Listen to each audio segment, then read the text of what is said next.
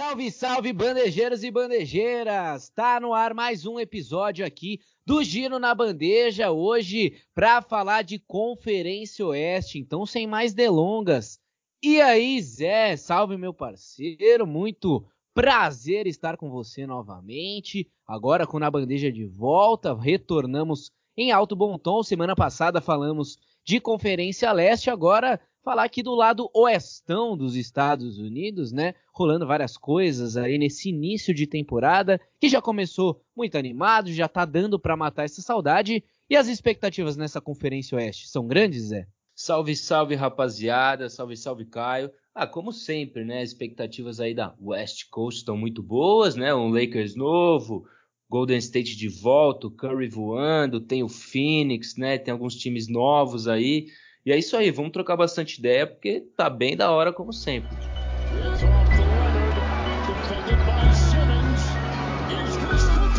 Na bandeja.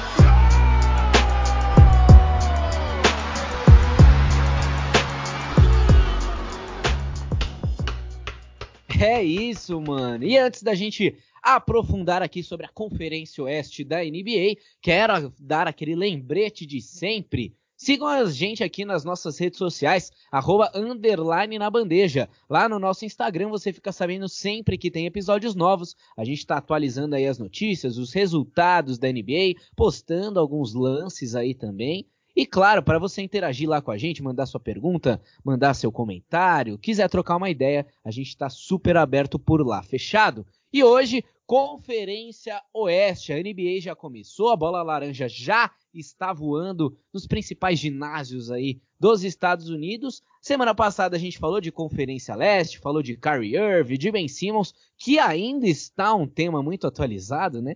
Mas não tem como a gente não falar de Conferência Oeste, principalmente pelas estrelas que estão jogando nesses principais times que o Zé comentou lá no começo. E vamos começar aí falando de Lakers, Los Angeles Lakers, que passou por uma mudança enorme no elenco, vários jogadores novos, a chegada de Russell Westbrook, Carmelo Anthony, Dwight Howard, vários jogadores de volta e jogando, obviamente, ao lado de LeBron James e Anthony Davis. Porém, o Lakers começou um pouco devagar, né, Zé? Esses primeiros jogos da temporada do Lakers deram um banho de água fria aí nas expectativas em cima do time. Já começa muita gente a se perguntar: ah, esse time vai engrenar, esse time vai dar certo. Tá muito no começo ainda, mas o que, que você já conseguiu sentir desse time do Leicão da Massa? É, então, o Lakers vem aí para um all-in, né? Meio que apostou tudo mais uma vez. O Lakers está com um elenco totalmente novo, né? Ou seja, novidades, né, na quadra. Eu acho que tá uma confusão ainda principalmente eu acho que pela função ali do Russell Westbrook, eu acho que não tá nem muito claro para ele, nem para o time, o que, que ele vai fazer em quadra. Assim, o Lakers já tem três jogos, né? Perdeu dois, ganhou apenas um, perdeu pro Golden State, perdeu pro Phoenix Suns e acabou ganhando do Memphis no último jogo. Agora, o primeiro jogo já deu para ter uma noção de que o LeBron James está inteiraço, tá jogando bem, tá indo, tá passando a bola, mas tá fazendo bastante ponto, tá entendendo sua nova função. O Anthony Davis também começou bem, então a gente já tem noção de que a grande dupla do Lakers está voando e continua voando. Agora, o resto do time tem que ainda alguns jogos, eu acho que vai ser uma coisa bem natural, como foi na própria temporada do título, o Lakers foi melhorando conforme o tempo. E o próprio Russell Westbrook, né, quando ele começou no Houston e também no Washington, os primeiros jogos foram mais difíceis, mas depois na sequência ele engrenou e quando estava perto do playoff já estava encaixadíssimo na equipe. Eu acho que isso vai acontecer. Porém, eu acho que fica uma ressalva da hora para o Carmelo Anthony. Eu acho que ele vem vindo bem do banco. Eu acho que é uma chave bem interessante. Ele fez 28 pontos já nessa temporada em alguns jogos. Cara, ele é um, um cara que vem do banco, pode criar seu próprio arremesso. Ele arremessa de três, tem personalidade, pega bastante rebote e vai ser uma adição muito importante. É isso, esse Lakers tá uma junção, né? São vários nomes em quadra, né? Sai o Westbrook entra o Rondo, entra o Carmelo, depois tem o Anthony Davis, o Ariza, que está machucado, não jogou ainda, o Kendrick Nunn, que é um jovem também não jogou ainda, pode ser um cara que vai trazer vida para essa equipe, né? Agora, observação é que tá uma zona ainda, né? Tanto defensivamente como até ofensivamente. E, mas eu acho que o Lakers vai melhorar, também passa muito pelas, pela grande função né, do técnico. Vai ter que dar uma ajeitada na casa, ver quem leva a bola, melhorar esses arremessos de três tal. Mas tem tudo para melhorar. A galera é muito experiente, né? Eles vão fazer dar certo. É isso, mano. Às vezes eu tenho a impressão que o Frank Vogel tá ali só como um personagem, né? Óbvio. Ele era o técnico desse Lakers que é campeão da NBA na temporada 2019-2020, ali com toda a, a bolha da NBA na Disney e tudo mais. Porém, campeões da NBA, obviamente, um grande título aí pro LeBron, enfim. Mas eu tenho essa impressão às vezes, é, às vezes o, o, o Lakers é muito mais comandado dentro de quadra pelo LeBron, pelo Anthony Davis, dando algumas orientações para os jogadores, do que pelo próprio Frank Vogel, né? A gente viu aí nesses começo, nesse começo de NBA, um Lakers um pouco perdido, meio Frankenstein ainda, né? Então tentando encaixar todas essas peças novas. Eu acho que os que você comentou muito bem, né? Eu acho que a entrada do Trevor Ariza, do Kendrick Nunn, que são jogadores que ainda não entraram em quadra, estão se recuperando ali de algumas lesões e tal, acho que fazem a diferença. O Kendrick Nunn principalmente, porque assim, o Kent Bazemore tá entrando muito, Malik Monk tá entrando muito, mas eu acho que o Kendrick Nunn é desses nomes que eu citei, talvez o mais talentoso, né, para sair do banco, né? Tem o Rondo também saindo do banco de volta, é um jogador que às vezes demora a engrenar também no time, né? Tem jogos, jogos muito bons e jogos muito sumidos, né? Nem ruins. Às vezes ele não aparece muito. O DeAndre Jordan tá entrando nos cinco iniciais, mas eu acho que logo, logo ele pode perder essa vaga para ir vir para o banco de reservas, porque o Dwight Howard Dá para perceber que ele tem mais energia, né? Por mais que ele tenha bastante idade já ao longo de toda a história dele dentro da NBA, é um jogador que sabe colocar energia em quadra. E eu acho que isso é muito válido, né? O Dwight Howard dá a raça, vai lá, briga com os adversários, disputa por todos os rebotes, faz ali o trabalho sujo, que é sempre necessário ser feito. Gosto também nesse começo do Carmelo Anthony. Eu acho que é dos jogadores que começaram aí dessa nova leva dos Lakers é o que melhor começou assim, né? O que mais se entendeu ali dentro de quadra e o que mais está motivado, né? Então ele tá ali percebendo que é a chance dele novamente de retomar esse basquete e quem sabe lutar por um título, né, na sua história dentro da liga. Eu acho que o Westbrook é exatamente isso que você falou, tá meio desencaixado, nem ele entendeu ainda o que ele precisa fazer dentro de quadra ali junto com os, as outras estrelas, mas aos poucos ele vai entendendo, é um jogador inteligente, é um jogador que tem bastante movimentação, diversos recursos diferentes, principalmente nas assistências. Já dá para ver que ele consegue fazer coisas diferentes dentro desse Lakers. Precisa melhorar um pouco mais os arremessos, se quiser toda hora arremessar de três, né? Ou então desiste dos arremessos de três só quando estiver realmente muito livre e parte ali para dentro, dá um arremesso de mid-range, que é onde eu acho que ele rende melhor. Mas vamos ver aí como vai se entender esse time do Lakers. Mas eu acho que talvez a minha grande dúvida fica nessa questão do Frank Vogel mesmo, Zé. Você sente isso, mano? Você sente que às vezes falta um pouco de liderança do técnico do Lakers ali. Pô, teve um lance ali que eu acho que é até bom a gente comentar, que o Anthony Davis e o Dwight Howard acabaram se desentendendo ali no banco de reservas. É uma coisa que acontece, mas o Frank Vogel ali olhou aquela situação acontecendo do lado dele, deu uma risada ali para os jogadores, não comentou nada, não separou a briga dos jogadores. Então eu acho assim, falta um pouco de liderança desse técnico do Lakers, você não acha, Zé? Oh, talvez. Eu não penso muito assim, até porque eu acho que treinar um time como o Lakers é hoje é um caso muito específico, assim, né? Se a gente pensar, ah, falta liderança, talvez falta peito, né? Experiência para o técnico, mas que técnico teria experiência para treinar esse time, né? Com LeBron James, Westbrook, é, Carmelo Anthony, Anthony Davis e DeAndre Jordan, só o time titular, né? Então eu acho que tem muita experiência, né? Acho que acaba sucumbindo um pouco o técnico. E é um desafio para qualquer um, né? Ele tem vários medalhões e como ele vai fazer isso funcionar? Eu acho que todo mundo, principalmente nessa equipe do Lakers, sabem, né, que eles têm que ganhar o título, que eles precisam funcionar melhor coletivamente, que o único objetivo é esse. Então, acho que, por exemplo, um desentendimento entre Dwight Howard e Anthony Davis faz parte. Melhor que isso tenha acontecido logo agora, no começo da temporada regular, do que mais para frente, porque a tendência é todos esses jogadores e o Frank Vogel colocar o título como uma prioridade, né? E para sucumbir esses problemas e para o Lakers melhorar. eu acho que falta talvez uma questão mais tática, né? Tecnicamente o Lakers é muito bom, mas na questão tática aí que falta, né? E aí são algumas decisões, por exemplo, no primeiro jogo da temporada, alguns momentos Westbrook e o Rondo no time titular, como isso vai funcionar?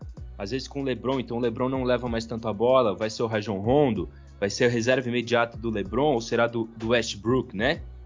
Porque também, se a gente tiver o Anthony Davis jogando de pivô e o LeBron também mais próximo ao garrafão, o Westbrook vai ficar aberto na linha de três. Ele não é um jogador para ficar posicionado assim. Então são várias questões. Por exemplo, o Bradley, né? O Avery Bradley entrou no final do jogo, talvez como uma aposta defensiva mas é um cara que também tem um bom arremesso de três. Será que ele tinha que entrar no final do jogo? Então acho que são essas pequenas coisas que o Frank Vogel vai descobrindo ao longo da temporada, mas eu acho que ele, ele tem calibre.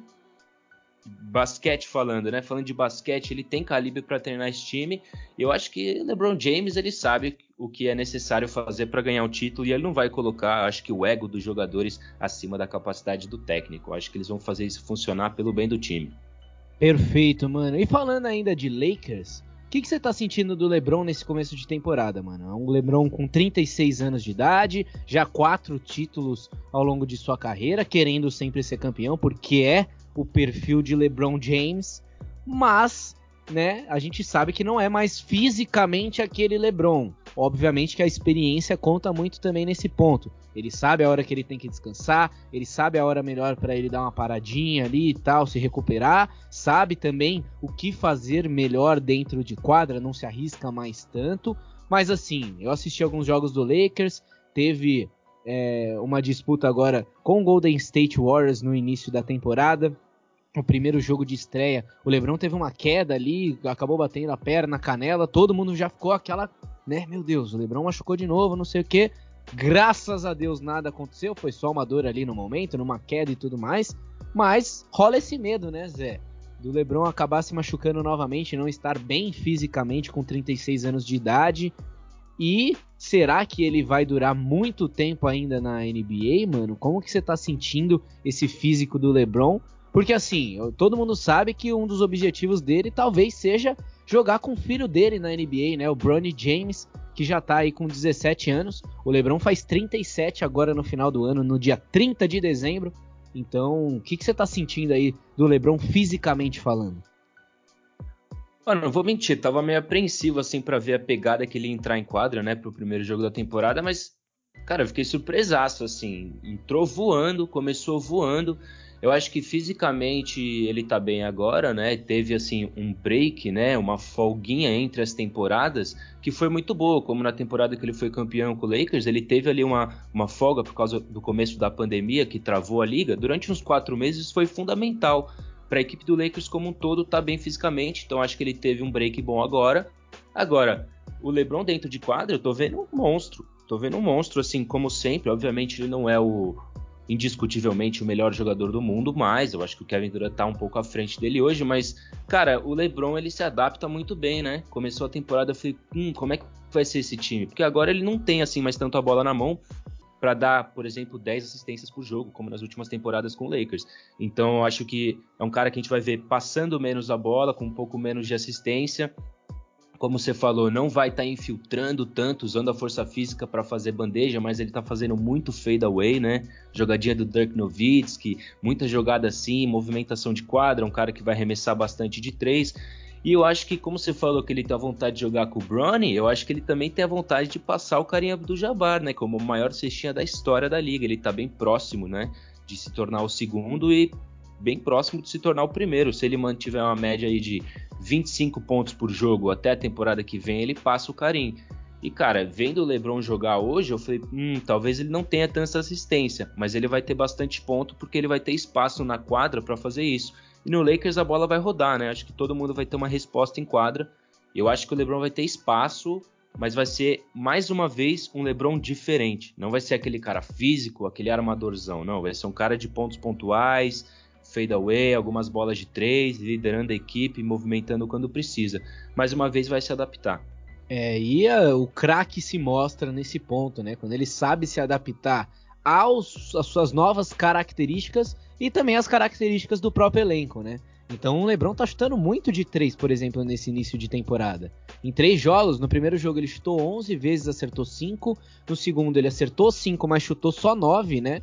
E no terceiro jogo agora, no último jogo contra os Grizzlies, é, ele teve quatro arremessos de 9 dentro de quadra. Então, assim, é, é, são ótimos números. Ele tá com 48% de aproveitamento nessa, nesse início de temporada nas bolas de três. E como isso falta também um pouco no Lakers, né? E ele sente isso, ele fala: Não, então deixa aqui na minha mão. Eu vou criar meu próprio arremesso de três aqui e responder na hora certa, né? Então, eu acho que é basicamente isso. E tem exatamente isso. Eu tinha até esquecido, né, da pontuação, né? O LeBron pode ser o jogador com mais pontos na história da NBA. E sinceramente, Zé, eu tô torcendo para que isso aconteça, porque a gente sabe tudo que o LeBron significa aí para nossa geração e é um cara absurdo, né? Um cara que já fez história e vai continuar fazendo história na NBA. Falando também de outro jogador que faz história toda vez que entra em quadra, é Stephen Curry, né? Um dos rivais aí do LeBron ao longo da sua temporada, que tá no Golden State Warriors, que começou muito bem essa temporada 2021-2022. O Golden State Warriors não conseguiu sua classificação para os playoffs na última temporada, acabou ficando nos play-ins. O Curry na temporada passada foi indicado para MVP, mas acabou ficando também pelo caminho, ficou em segundo atrás de Nikola Jokic do Denver Nuggets. Mas nessa temporada eu acho que não vai ter Jokic, eu acho que não vai ter LeBron James, eu acho que não vai ter ninguém para parar Stephen Curry, 33 anos, no auge técnico, no auge experiência e claro, no auge físico também dele, tá jogando muito basquete. É difícil falar do auge do Curry, porque o Golden State, por muitos anos, esteve chegando em grandes finais aí, e o Curry estava em todas elas, então também é, há controvérsias, né? Mas realmente ele tá fazendo coisas muito diferentes em quadra, não de, diferentes do que ele já fez, mas em questão de proporção para o resto da liga. Tá muito maior, tá muito mais impactante, né? E tem também as expectativas para a volta do Clay Thompson nessa temporada. Pode ser que ele volte já em janeiro, né, que é o esperado, e o Golden State ganha aí uma peça ainda mais importante nesse elenco. O Golden State vem novamente para os playoffs agora um pouco mais firme nessa temporada. E fala desse Curry, Zé. O que, você tá achando das atuações do brinquedinho assassino? Pô, Caião, você falou uma coisa aqui que eu tava pensando. É uma, é uma coisa louca, né? O Curry foi aí MVP seguido, ganhou uma porção de título, o cara fez história, construiu um currículo todo. E a sensação que eu tenho é que a gente tá no auge dele hoje. Eu não, nunca vi o Curry jogar assim. Eu tive esse sentimento temporada passada na questão de meio que carregar o time. Não, como você falou, não só carregar o time, mas o que ele faz é muito importante, né? Ele basicamente significa uma franquia inteira hoje que passou tudo isso, né? Mudou muita coisa e ele, cara, só melhora, né? É um cara que melhora no arremesso de três, parece que é impossível, mas ele melhora. Ele vai arremessando cada vez mais consistente, às vezes do logo, às vezes do outro canto da quadra, desequilibrado. Ele sempre traz algo novo para a equipe.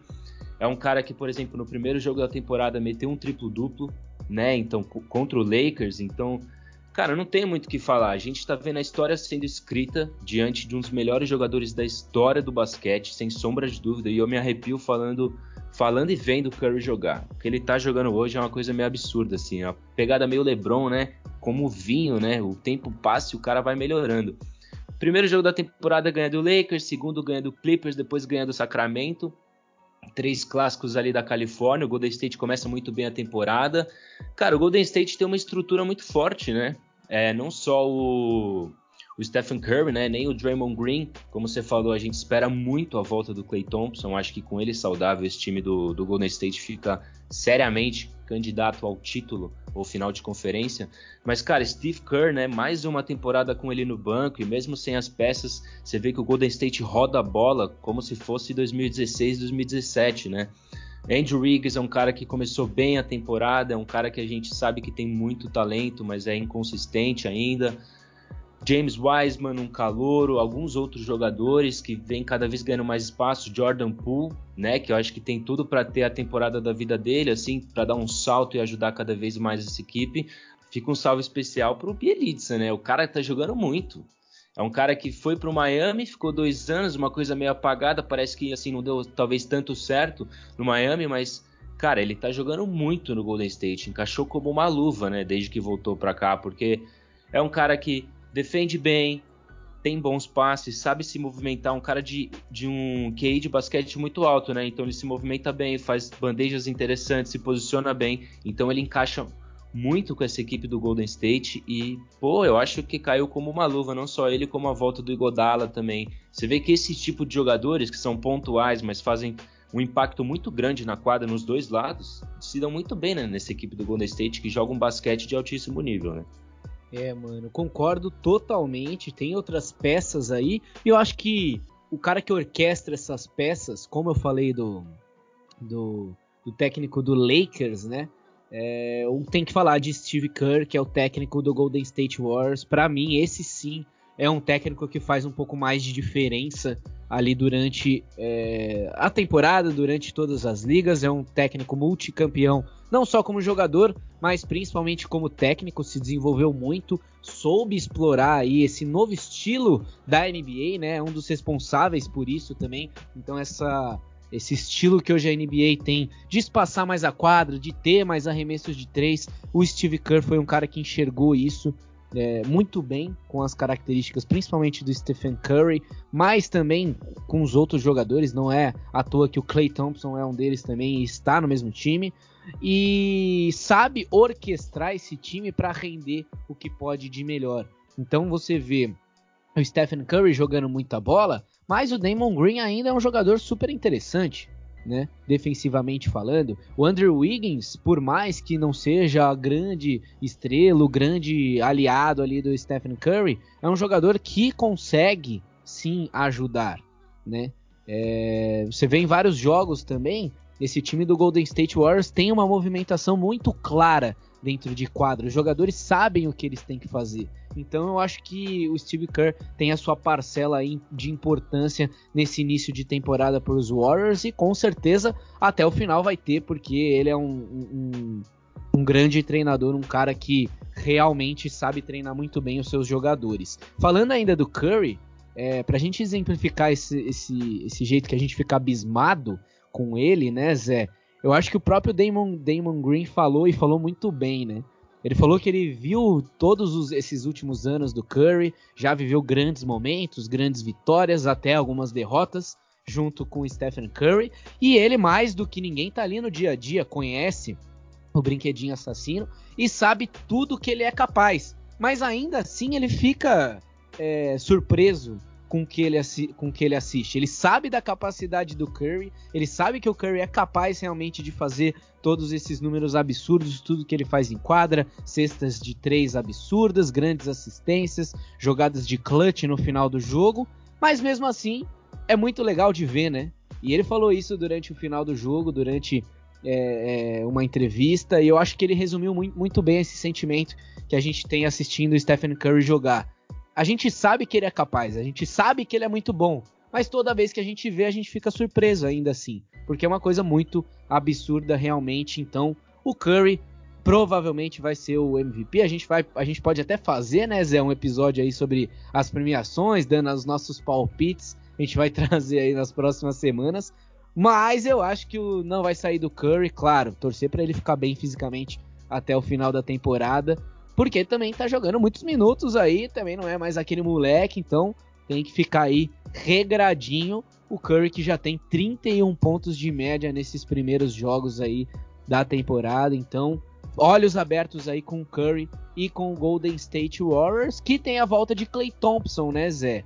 Essa volta do Clay aí, eu acho que deve ser a mais importante talvez nessa temporada para o Golden State Warriors é, começar devagar pro Clay Thompson? Tá duas temporadas parados já, né, mano? É, tem que começar devagar e tem que começar sem aquela grande expectativa, né? Achando que em 10 jogos vai voltar a ser o craque que sempre foi, assim, talvez volte, né? Como o Kevin Durant, mas não dá para esperar, não dá para ter essa expectativa em cima do cara. Pô, e ele traz, ele traz exatamente o que o Golden State precisa, né? Que é mais uma arma ali no perímetro, mais um Stephen Curry, entre aspas, né? Um cara que vai meter várias bolas de três, consistente nos dois lados da quadra. E ele é um dos pilares dessa equipe. A gente tá vendo um Golden State com o mágico Stephen Curry, Draymond Green, Steve Kerr, mas essa estrutura que é esse time tá sem um dos pilares principais, que é o Clay Thompson. Então, se esse time tá bem agora, imagina com o Clay Thompson no ritmo, bem fisicamente. Pô, aí o Golden State é uma ameaça para todo mundo, porque ninguém arremessa de três que nem esses caras, não. Saudável, o Golden State é sem dúvida um dos times mais perigosos da liga. E no playoff a gente tá cansado de ver como eles surgem muito bem, né? Então fica aí essa esperança para a volta do Clay Thompson e o céu é o limite, né? Com essa galera saudável ali na Califórnia. Exatamente, o céu é o limite. E quem tá chegando no céu já é um God aí da NBA, que é o Point God, o Chris Paul, né, Zé? O Chris Paul que tá assinando, já reassinou aí com o Phoenix Suns, assinou por quatro anos o Chris Paul. Vamos ver se vai chegar com quarentão aí na liga o grande Chris Paul.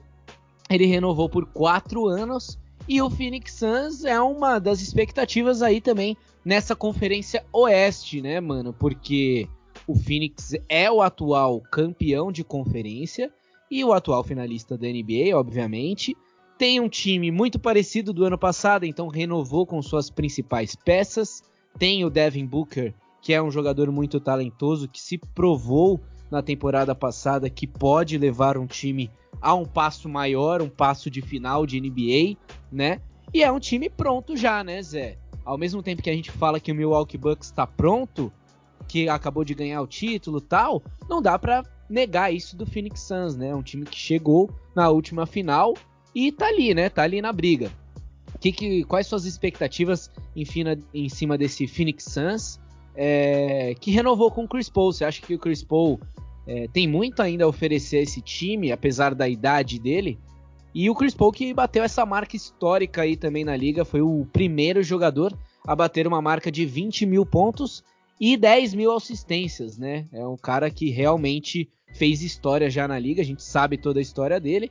Faltou um título realmente, mas será que dá para disputar esse de novo, Zé? Ai, que pergunta difícil, hein? Eu acho que o Chris Paul não ficaria muito feliz com a minha resposta aqui. Porém, cara, o Chris Paul é o Chris Paul, né? 20 mil, 10 mil, magnitude do que ele faz ainda em quadra é uma, é uma coisa absurda. É um, uma coisa meio Stephen Curry, um cara que ano após ano se mantém no topo, um nível de basquete absurdo, né? Agora, o Phoenix eu não sei se chega não. Acho que assim, como você falou, o time é muito parecido com a temporada passada. A estrutura é basicamente a mesma. Eu acho que tem um espaço ali para evolução. Também com o Monte Williams. Pá, eu gosto muito desse time, assim. Gosto muito do Devin Booker. E também acho que é começo de temporada. 10, 15 primeiros jogos, assim, não dá para ter noção, assim, de muita coisa. Até porque tem lesão que vem, muita coisa acontece. Agora, Golden State saudável, com volta de Clay Thompson. Los Angeles Lakers se pegar no trilho. Alguns times que estão sempre muito arrumados, né? Como Utah Jazz, Denver Nuggets.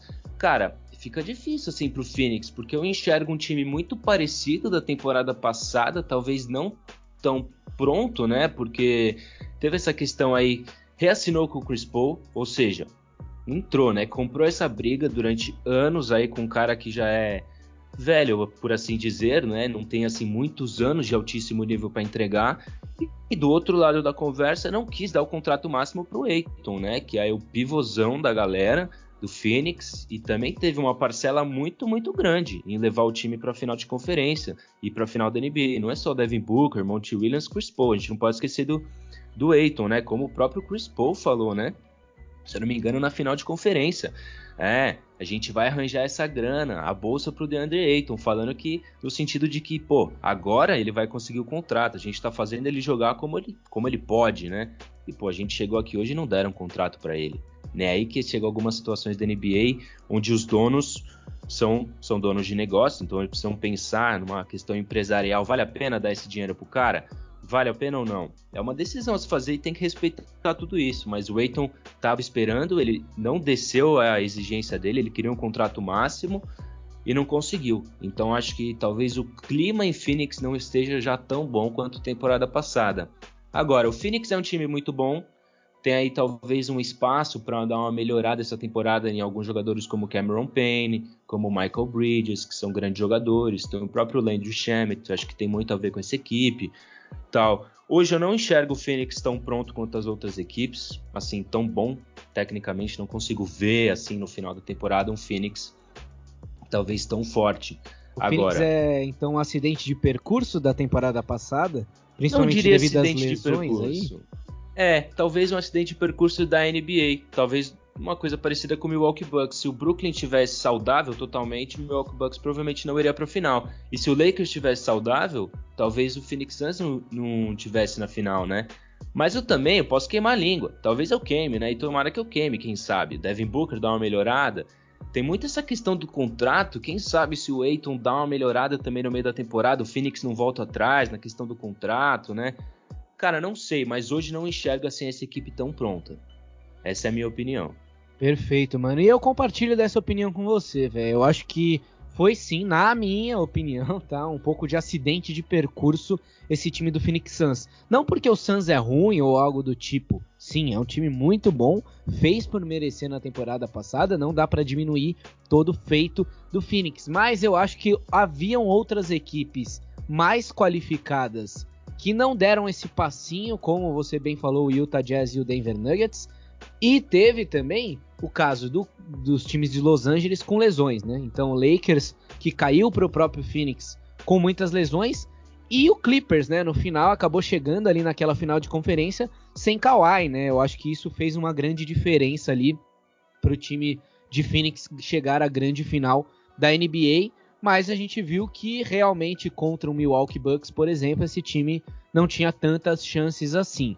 Gostei das renovações de contrato com o Jay Crowder, por exemplo, é, com o próprio o, o, Chris Paul, eu acho que é interessante e tudo mais, mas essa questão do DeAndre Ayton, eu acho que fica um, um espaço aberto ali para intrigas dentro ali dos bastidores, né? É, não, não vou falar que o DeAndre Ayton vai fazer corpo mole ou algo do tipo, até porque essas questões contratuais são questões de negócios né? Então, se ele fizer corpo mole, pode ser que o valor dele também para outros times que queiram contratá-lo depois, né? Queiram oferecer, quem sabe, um contrato para ele na próxima temporada, que seja, né? É, então não dá tempo para ele ficar fazendo corpo mole como uns e outros aí na liga. Mas eu acho que é, é, é pode gerar aí talvez um conflito ali de interesses, né? Essas coisas de negócios acontecem. Eu acho que talvez ele merecia é, ser um pouquinho mais valorizado porque, pelo que ele fez na temporada passada, principalmente porque o Phoenix nem pisava nos playoffs durante anos e anos e conseguiu chegar numa final de NBA, né? Então eu acho que faltou talvez ali para os general managers aí do Phoenix Suns pensarem um pouco mais nesse time, mas que é um time ainda promissor, não dá para tirar também o Phoenix Suns de uma disputa. É um time confirmadíssimo para mim nos playoffs, por exemplo. Um time já de segundo round, acho que não para ali nas primeiras rodadas, eu acho que passa de fase. Vai ficar ali entre o top 4 e top 5 dessa Conferência Oeste, que é muito qualificada. Então, realmente, olhos abertos aí com o Phoenix Suns. E é, dá para falar também do Landry Shamet, né, né, Zé? Porque é um jogador que chegou aí nessa temporada. Tava no Brooklyn na temporada passada, acabou também se machucando. Mas é um jogador que tem muito a crescer, né? Ele só tem 23 anos e é um jogador aí muito bom nas bolas de três, um armador ali que, que consegue vir do banco fazer algumas coisas diferentes e traz características interessantes para esse time, né? Que teve muitas dificuldades nessa bola do perímetro na temporada passada, né, Zé? Principalmente ali durante os playoffs. Faltou alguém ali só para colocar a bola, né, mano? Exato, pode ser uma, uma grande edição, né? Como eu falei, eu acho que ele meio que encaixa como uma luva ali, um cara que pode matar umas bolas, também é um jogador no, bom nos dois lados da quadra. E, cara, o Shemet também tem um, uma coisa meio Cameron Payne, Michael Bridges, né? Dois jogadores que, pô, eram bons jogadores, mas nunca realmente encaixaram, assim, né? De ficar no time, ter a sua função e ter uma importância. Cara, o Shemet foi draftado no Philadelphia, depois passou pelo Clippers, depois dois anos no Clippers, depois vai pro Brooklyn, agora tá em Phoenix, ou seja, é um cara super novo, né? O cara de 97, ele é muito novo e é o quarto, quarta franquia e ele não é um jogador ruim. Pelo contrário, ele foi trocado tantas vezes porque ele é um jogador bom, ou seja, ele é uma boa opção de troca para as equipes que estão recebendo. Então tomara que ele encaixe né, nessa equipe do Phoenix e fique aí durante um tempo, esteja aí uma, uma certa estabilidade na sua carreira, porque é um cara que tem muito talento pode ajudar a equipe, com certeza. Perfeito. E o Cameron Payne tem que ser humilde, hein, Zé? Tem que ser humilde, tem que pisar fofo. o LeBron Já diria deu um... o LeBron, né? É, o LeBron deu um come nele ali durante o início da temporada. Tivemos aí o jogo entre Lakers e Phoenix Suns, um reencontro aí de, desde a temporada passada essa rivalidade. E o LeBron deu uma zoada ali no Cameron Payne, né? Porque tava rolando algumas discussões em quadro, o LeBron falou para ele: "Ô, e aí, mano, você tava sumido até outro dia aí, agora que deu certo, tá querendo zoar, tá querendo arrumar confusão, chega, pisa fofo, tem que ter humildade, tem que ter humildade. Mas é isso aí, eu acho que o Cameron Payne é um excelente garoto, um excelente jogador. E vamos ver aí como o Phoenix Suns vai se portar ao longo dessa temporada. É um time muito promissor. Falando de times promissores, é, eu acho que já deu da gente falar de Utah Jazz e Denver Nuggets, né, mano? Eu acho que também não dá pra gente falar de Conferência Oeste e não pontuar esses dois times. Mas não mudou muita coisa nesses dois times, né? Na temporada passada a gente falou muito. É, são times interessantes que tem peças ali principais. O Utah Jazz com Donovan Mitchell e o Denver Nuggets com o Nikola Jokic. Tem os seus jogadores também ali de auxílio, né? Então, o Utah Jazz com o Rudy Gobert, o, a Torre Eiffel aí da NBA, o grande francês. E o Denver Nuggets tem ali também o Jamal Murray, né, o armador que ajuda em muitos momentos ali com o Nikola Jokic. Porém, esses dois times vivem talvez nas últimas duas, três, até quatro temporadas uma falta de não sei, eu não sei dizer, Zé, parece um é o marasmo, né? É um marasmo. Precisa de alguma coisa diferente, né? Isso que eles já oferecem, a gente já conhece. O que, que precisa ser diferente nesses times aí ao longo dessa temporada? Que é o grande desafio, né? O que precisa mudar? O que, qual é esse passinho que eles precisam dar para finalmente chegar num título, né? Então eu acho que o Denver Nuggets e o Utah Jazz passam muito por esse dilema, né, mano? Com certeza, como você falou, já são aí 3, 4 anos de dois times muito bons, nota 8, quem sabe 8,5. Mas para ganhar o título, né, é 10, tem que ser 10 e acaba não sendo, né? Eu acho que talvez num ano como o Phoenix conseguiu ano passado, ficando saudável, jogando muito, chegue numa final, mas não enxergo, né? Agora, o houve sim uma certa evolução individual ali no Denver, né? O Jokic virou um MVP, ele não era antes, joga muito já há muito tempo, né? Mas agora ele ganhou o MVP, o Porter Jr. tá de contrato novo, então ele pode dar um passo na carreira também. Jamal Murray estava machucado a temporada passada. Agora, por exemplo, o Paul Millsap saiu, ou seja, as coisas mudam, né? Os times vão se movimentando, mas se mantém no mesmo nível. Se mantém no mesmo nível. Para isso, o Denver, o Jokic é muito bom, o Jamal Murray precisa estar tá saudável, o Michael Porter Jr. precisa ser um All-Star, assim, se a gente quiser pensar grande. Mas para mim não deu um passo e continua assim né, naquele marasmo nota 8, como é o caso do Utah Jazz. Donovan Mitchell a gente sabe que é craque, Mike Conley um baita de um jogador, Bogdanovich começou bem a temporada, agora o Joe Ingles fez uma bela Olimpíada, Rudy Gobert a mesma coisa, mas e aí, né? Daqui a gente não, meio que não sai, né? O Jordan Clarkson no banco, é um time que não se movimenta muito, mantém ali um, uma nota 8, talvez consiga beliscar ali um top 4 da Conferência Oeste, um dos dois. Provavelmente vão para o playoff sem o play-in, né, essas duas equipes. Mas é isso, não dá para ter ambições assim muito grandes com, com esses elencos, porque justamente eu acho que pararia no Los Angeles Lakers, no Golden State Warriors, saudável, e quem sabe não, até no Phoenix Suns, né? E o mesmo serve para o Los Angeles Clippers, né? Que precisa do Kawhi, mas eu acho que boto mais fé no Clippers com o Kawhi. É, o Clippers que chegou na final da conferência no ano passado, pela primeira vez pisou em territórios de grandes finais de conferência, graças principalmente ao Paul George, né, que tá começando uma temporada muito interessante. O Paul George é, tem aqui o nosso, o nosso apoio, né, Zé? Eu acho que a gente conversando aqui nos bastidores a gente gosta bastante. Tem a galera que critica, como qualquer jogador da NBA, mas eu e você a gente é fã do Paul George. Mas eu acho que realmente vai precisar de um Kawhi Leonard que está machucado, né? Passou por uma cirurgia aí ao longo desse período de off-season. Vamos ver se ele se recupera. É, tá esperado também para que ele volte só no ano que vem. Então vamos ver aí, vamos aguardar o clipão, mas também é um time que com certeza estará nos playoffs. Não vejo esse time longe aí das grandes finais, das grandes disputas. Então esses três times ficam ali, né? Eu acho que o, o Clippers um pouco mais à frente, porque Paul George e Kawhi você pode esperar um passinho a mais deles para chegar em uma final de NBA, quem sabe. E as expectativas são essas, né? Nesse time do Clippers. É, eu acho que a grande dúvida só fica por cima do homem de gelo, Kawhi, por conta ainda do físico, né? Que foi um, do, um grande dilema da temporada passada. Mas Denver e Utah Jazz ficam aí um pouquinho abaixo, uma prateleira um pouquinho abaixo, na minha opinião, por conta disso. Eu acho que são jogadores muito é, constantes, regulares, mas que na hora de uma chegada de playoffs, nas horas decisivas, precisam dar um passo a mais.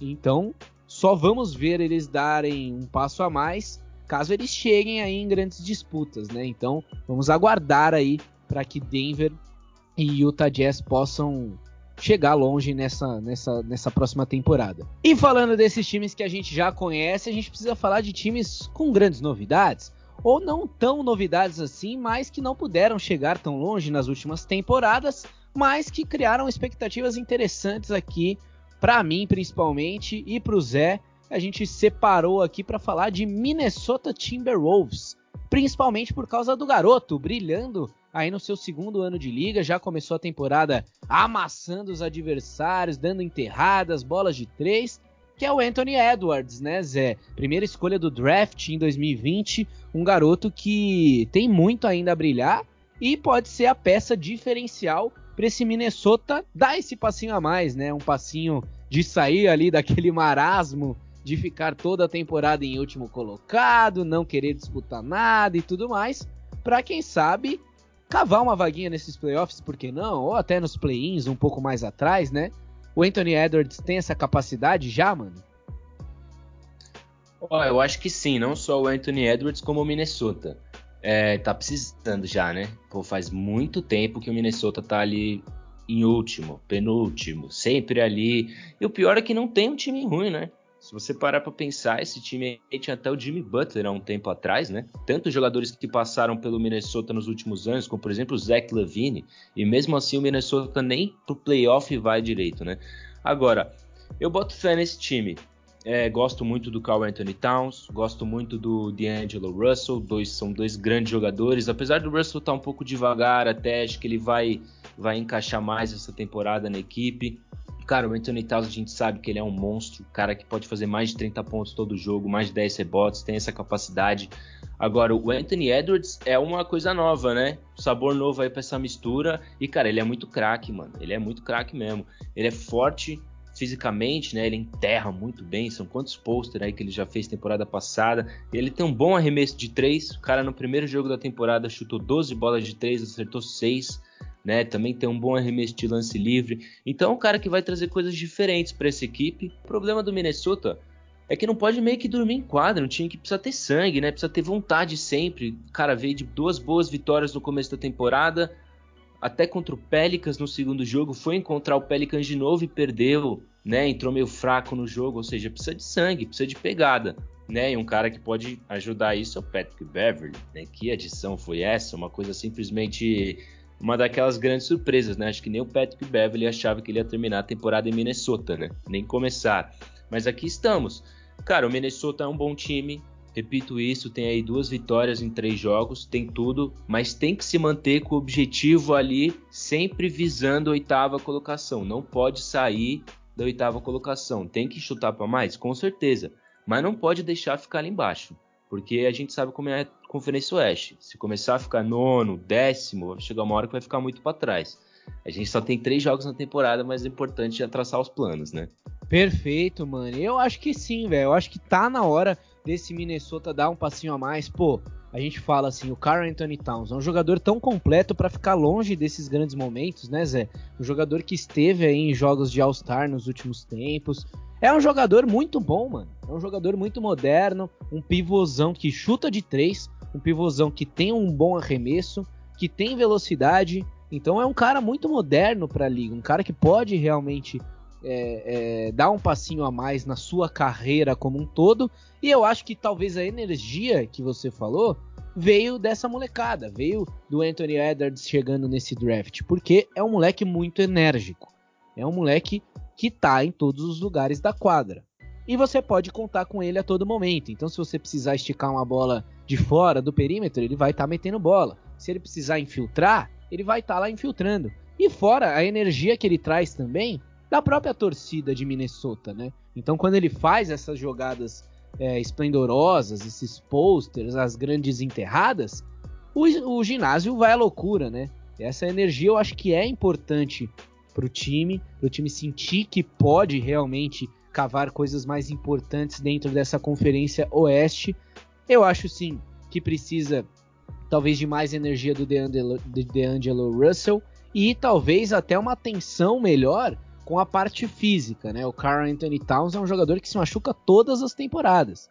Não pode ser assim nessa, né? É um time que tem que estar tá bem fisicamente se quiser chegar nesses próximos playoffs. E eu aposto, Zé, eu acho que o Minnesota Timberwolves não vou cravar que vai para os playoffs, por, até por, por esse histórico recente que a gente conhece, mas a princípio é um time que para mim briga aí por uma oitava vaga, sétima vaga ali, tá um pouco atrás de times como Dallas Mavericks, como o Memphis Grizzlies, por exemplo, mas é um time que pode entrar nessa briga aí e vai ficar ali, talvez na oitava colocação, vai buscar uma vaga para os play-ins, mas é um time novo, né? Um time diferente, a gente não está acostumado nessa chegada nos playoffs. E um time que chegou nos playoffs na temporada passada e surpreendeu todo mundo, eliminou o Golden State nos play-ins, foi o Memphis Grizzlies, né, Zé? O Memphis que tem aí talvez um dos melhores prospectos dos últimos anos, que é o garoto Jamoran, que começou mais uma temporada esplendorosa, um moleque que joga muito basquete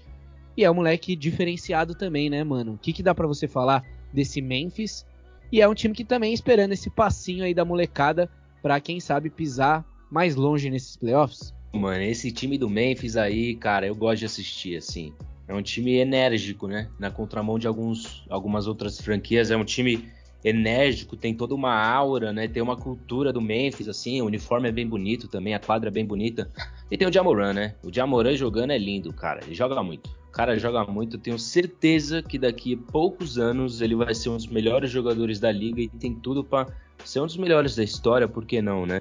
É um cara, primeiro de tudo, não tem medo de nada. Eu acho que isso é o mais importante. Eu acho que é um traço que ele tem, como outros jogadores têm, construíram sua carreira em cima disso, como o Westbrook. Estava falando aqui com o Cain Off, ele me lembra um pouco o Westbrook, essa coisa. Ele infiltra quando tem que filtrar, arremessa de fora quando tem que arremessar. Último jogo aí contra o Lakers, ele tinha um arremesso livre para empatar o jogo, mandar para prorrogação, ele acabou errando. E é um cara que não abaixou a cabeça, já tuitou, vou voltar por cima, é isso, isso, isso, aquilo, fez 40 pontos. Então, cara, pode ficar tranquilaço que ele vai jogar muito, vai fazer muita coisa, vai fazer muita história ainda na liga.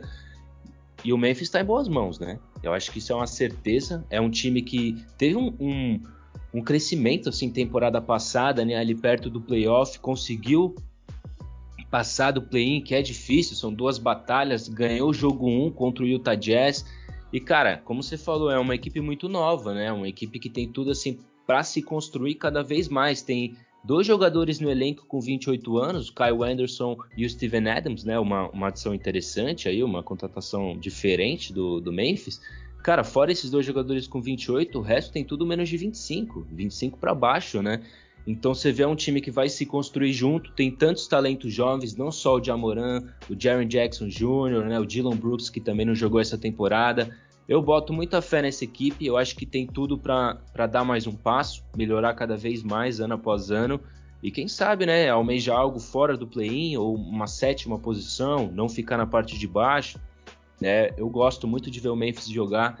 E um salve pro Jamoran, esse moleque joga demais. É, se você está começando a acompanhar agora a NBA, comece a acompanhar talvez o Jamoran, porque é uma das caras novas aí da liga, que tem tudo para crescer junto aí de Luca Doncic, Trey Young, que são jogadores já com um ano a mais que ele na liga, mas o Jamoran entrou aí naquele draft do Zion Williamson como a segunda escolha, né, se eu não me engano, né, Zé? Foi a segunda escolha, junto com R.J. Barrett também desses três jogadores, se a gente parar para pensar, é o que mais evoluiu até agora, é o que mais se provou dentro de quadra. A gente sabe da capacidade do Zion. A gente sabe da capacidade do RJ Barrett, que está no New York Knicks, também disputou os playoffs nas últimas temporadas. Mas o Jamoran é o franchise player já do, do Memphis Grizzlies, o cara que conseguiu levar o time para os playoffs já na temporada passada. Então, realmente, é um moleque aí que evoluiu muito, tem muito ainda a evoluir, muito a crescer, mas que já mostra que é muito maduro, né? Mesmo sendo muito novo, é um moleque muito maduro e eu acho que esse é o principal diferencial do Jamoran nesse início de carreira dele dentro da NBA. Então, olhos abertos com esse Memphis que tem muito ainda a crescer também aí ao longo dessa temporada. Então, muito bem pontuados aí todos os pontos da Conferência Oeste, né, mano? Eu acho que a gente falou sobre tudo aqui, o que a gente acha. Óbvio, não vamos falar de todos os times também, senão esse episódio vai ficar com 5 horas aqui. E aí não, não dá, né, mano? Não dá para ficar escutando também tudo, todos os detalhes. Mas ao longo da temporada a gente vai trazendo mais detalhes, tudo que acontecer, a gente vai trazendo mais giros na bandejas aí também sobre os acontecimentos principais. Se tiver algum outro time que a gente não citou, talvez o Dallas, né, que a gente não citou muito e tal, e tem um menino aí mais que especial que é o Luca Doncic, mas, né, se o Dallas, quem sabe, surpreender a gente no, nessa temporada, a gente volta para falar mais especificamente desse Dallas, mas que é um time ali que também pode chegar nos playoffs, né, Zé? Com certeza, com certeza. A Conferência Oeste está aí recheada de caras interessantes, né? A gente tem sempre o Portland, né? e o Damian Lillard talvez não, não morra na praia novamente, né? E é isso, né? O New Orleans Pelicans, um time também um pouco preso. San Antonio Spurs na última temporada do Popovich, né? E é isso, a NBA vai se inscrevendo aí, vai desenrolando a sua história. É mais uma temporada muito boa, né? Perfeito, mano. Então, passada aí as informações da Conferência Oeste, o Giro na Bandeja de número 30. Já chegamos a 30 episódios aqui de Giro na Bandeja. Que isso, hein, mano? Tamo com moral nesse início de temporada. Então vamos para cima, está encerrando mais um episódio do Giro na Bandeja, Conferência Oeste, início da temporada da NBA. Eu sou Caio Vilela, muito obrigado a você que escutou a gente até aqui e se despede da galera aí, Zé. Muito obrigado. Valeu, meu mano, aquele abraço. Episódio 30 em homenagem ao Stephen Curry, grande número 30. E o Na Bandeja segue. Rapaziada, aquele abraço e até a próxima.